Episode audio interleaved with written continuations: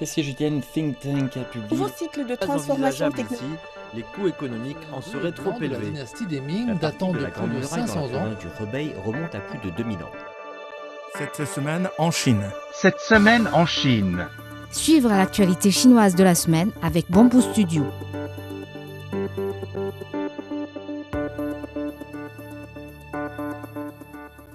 Les exportations automobiles de la Chine ont maintenu une dynamique de croissance robuste en juin dernier, ont rapporté lundi 10 juillet les données de l'Association chinoise des voitures particulières. Un total de 290 000 véhicules ont été exportés le mois dernier, en hausse de 56% en glissement annuel selon l'association. Au cours de la dite période, les exportations de véhicules à énergie nouvelle ont grimpé de 185% sur un an pour atteindre 70 000 unités. Kuaishou, le deuxième plus grand service de vidéo courte en Chine, a réalisé pour la première fois un bénéfice trimestriel depuis son introduction en bourse en 2021. Ce bénéfice a été principalement impulsé par la croissance et la reprise du marché chinois. Les séries de vidéos courtes de type soap opera, une offre clé de Kuaishou, ont attiré plus d'annonceurs et sont devenues un moteur de croissance. L'entreprise s'est également concentrée sur ses opérations à l'étranger, en particulier en Amérique latine.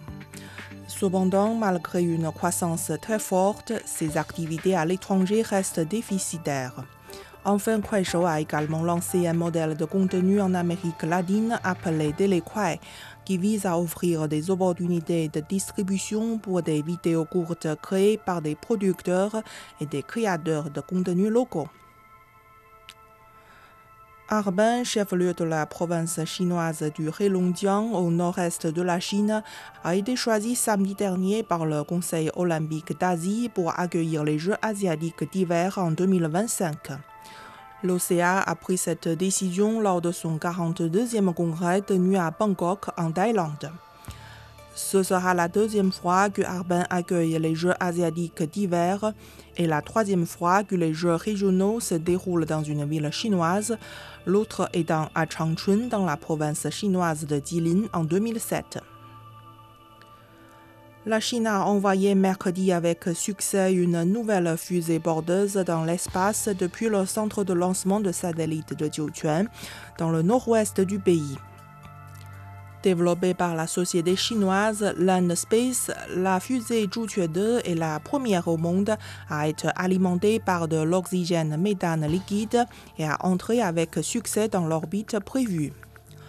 Ce lancement marque une percée dans l'utilisation de nouveaux probergols liquides à faible coût pour les fusées bordeuses chinoises. Il s'agit de la deuxième mission de vol de la fusée bordeuse Zhuque 2. La China Aerospace Science and Industry Corporation a annoncé le lancement officiel de la construction d'une constellation de satellites en orbite ultra basse.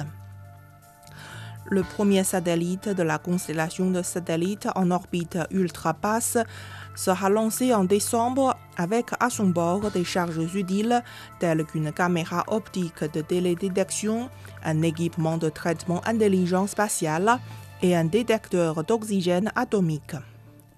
Une orbite ultra basse est une orbite dont l'altitude est inférieure à 300 km. Avec des orbites plus basses, l'observation de la Terre peut passer de la télédétection à l'observation de proximité, ce qui permet de réduire les coûts, de réaliser une meilleure résolution et de raccourcir les délais de transmission. Une équipe d'expédition chinoise a mesuré l'épaisseur de la neige sur le mont Komolangma à l'aide d'un radar à pénétration de sol précis, estimant la profondeur moyenne au sommet à 9,5 plus ou moins 1,2 mètres, selon un article récemment publié dans la revue The Cryosphere. Les données ont été collectées en mai de l'année dernière lors d'une expédition au mont Komolangma. Des scientifiques chinois ont quitté mercredi Shanghai pour la 13e expédition scientifique dans l'océan Arctique à bord du Xuelong 2, le premier brise-glace polaire construit par le pays. L'expédition a pour but de mener des recherches sur la géologie et la géophysique de la dorsale médio-océanique, ainsi que des études sur l'atmosphère, la glace de mer, l'environnement marin et de subsurface, et des études sur les biomes et les polluants. L'équipe d'expédition devrait rentrer à Shanghai fin septembre après un voyage de 15 500 milles nautiques.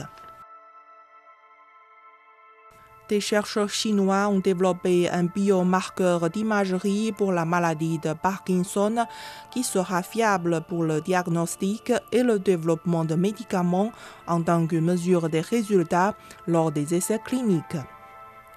La maladie de Parkinson est une condition dégénérative du cerveau associée à des symptômes comme des tremblements, une lenteur de mouvement et des troubles du sommeil. Et le vieillissement de la population a provoqué une hausse de sa prévalence, selon le professeur Ye Keqiang, membre de l'équipe de recherche. La 33e édition du Festival international de bière de Qingdao s'ouvre ce vendredi 14 juillet. Durant 24 jours, les visiteurs peuvent goûter plus de 2000 types de bières et assister à plus de 300 événements culturels également prévus durant ce festival. Aibao, la femelle panda géant prêtée par la Chine au parc Everland en Corée du Sud, a donné naissance à deux jumeaux la semaine dernière, a annoncé le parc coréen jeudi. Les deux jumeaux, qui sont femelles, pèsent respectivement 180 grammes et 140 grammes. Aibao et ses bébés sont en bonne santé selon le parc Everland qui se trouve à 40 km au sud de la capitale Séoul. Vous écoutez Bamboo Studio, merci de votre attention.